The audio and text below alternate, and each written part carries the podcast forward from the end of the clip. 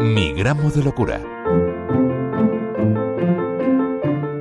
Diego Figuera es psiquiatra y diputado de la Asamblea de Madrid por el partido Más Madrid. Doctor Figuera, ¿cuáles son las vulneraciones de los derechos humanos que más duelen a quienes pasan por los hospitales psiquiátricos? Yo creo que lo que más duele cuando estás con ellos y compartes cada día, como yo en el hospital de día, de personas con trastorno mental grave que han sufrido un montón de contenciones mecánicas, donde además han ido ingresando en contra de su voluntad, muchas veces sin ser escuchados, es la sensación de impotencia, ¿no? De impotencia, de que unos derechos que deberían de estar absolutamente establecidos y que el Estado tiene la obligación y la sociedad de cuidar de todas estas personas, todavía a estas alturas tengamos que estar reivindicándolo. Eso es lo que más te duele, esa sensación de impotencia que por mucho que estás ahí, yo ahora también en actividad política para tratar de mejorar que se cumplan las leyes, simplemente, leyes que tenemos de sobra para que la gente eh, pueda ser tratada con, un, con, con, humanidad, con cariño, con respeto y sobre todo a la gente ser escuchada. Cuando tenemos esa posibilidad se necesitan muchas menos sujeciones y se vulneran mucho menos los derechos.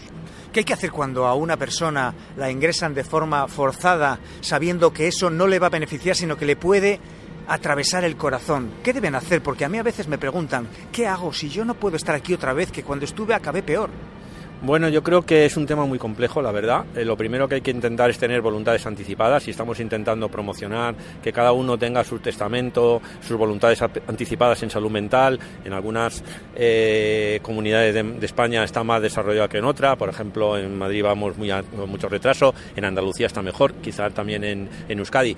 Pero yo creo que eso por un lado, porque por lo menos cuando te da la crisis, eh, tu familiar o tu psiquiatra o alguien que te pueda apoyar en el modelo, porque es muy importante tener una consonancia del modelo de atención que tenemos que dar. Si yo eh, estoy de acuerdo con que no haya una sujeción mecánica porque se puede sustituir por, por un acompañamiento, si yo estoy eh, no estoy de acuerdo con el tema de las, de las unidades de puerta cerrada y tal, pues yo puedo estar con mi paciente y con, con los familiares en el mismo lugar denunciándolo, haciendo un manifiesto, eh, poniéndolo en los medios. Y creo que es que al final necesitamos todas esas, esas acciones, estar juntos la gente que seguimos luchando por esto. En cuanto a las contenciones mecánicas, ¿se ha conseguido al menos que exista un registro en el que alguien se haga responsable del momento en el que se ata a una persona a la cama para que, si pasa algo grave, que él sea el que tenga que explicar por qué? Pues eso es una buena pregunta. En Madrid hay un, hay un decreto y un protocolo sobre sujeciones mecánicas. Es de obligado cumplimiento para todos los psiquiatras que cuando vas a tener que hacer una sujeción mecánica lo registres en el, en el registro que hay en cada hospital. Nosotros hemos pedido reiteradamente en la Comunidad de Madrid, desde el, portal de transparencia y también desde la Asamblea de Madrid, eh, yo como diputado tengo el derecho de pedirlo y todavía estoy esperando la respuesta.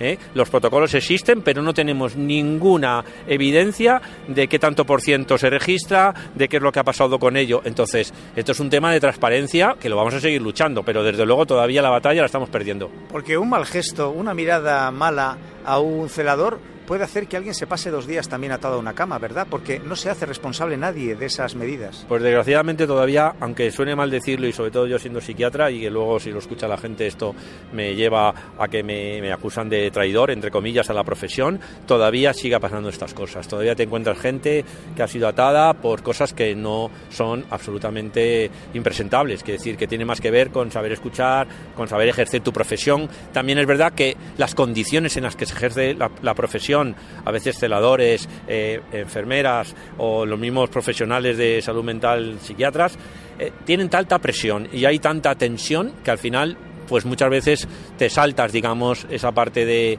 de capacidad y de humanidad, porque al final, y lo excusas con que era necesario para el paciente.